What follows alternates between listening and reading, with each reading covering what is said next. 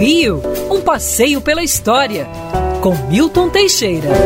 Em 1973, no dia 17 de fevereiro, falecia em Ipanema Alfredo da Rocha Viana Filho, o Pixinguinha.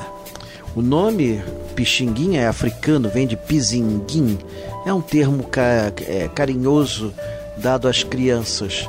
Pixinguinha tornou-se o primeiro a levar o samba e o choro para fora do Brasil. Ele formou um grupo chamado Os Oito Batutas e, graças à família de Otávio Guinle, o dono do poderoso Copacabana Palace, não só ele tocava no Copacabana Palace, olha bem, hein? Um hotel sofisticadíssimo, permitindo choro e samba, músicas que na época sofriam forte perseguição na década de 20, como ele também patrocinou a ida à Europa, uma excursão pela Europa, é, desse grupo Os Oito Batutas. E o resultado foi um sucesso tremendo. Pixinguinha deixou várias músicas notáveis, carinhoso, que ninguém esquece. Ele musicou letra, colocou letras em outras, outras, outros choros de outras figuras. Foi um sambista notável.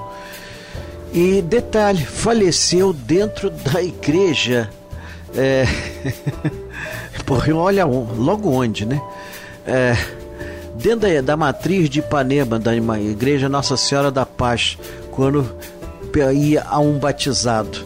E pelo menos morreu no lugar certo, já estava pertinho do céu.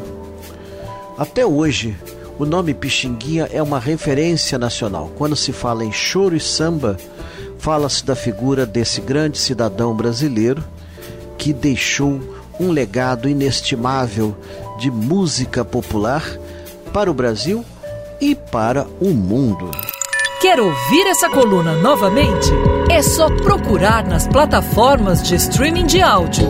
Conheça mais dos podcasts da Band News FM Rio.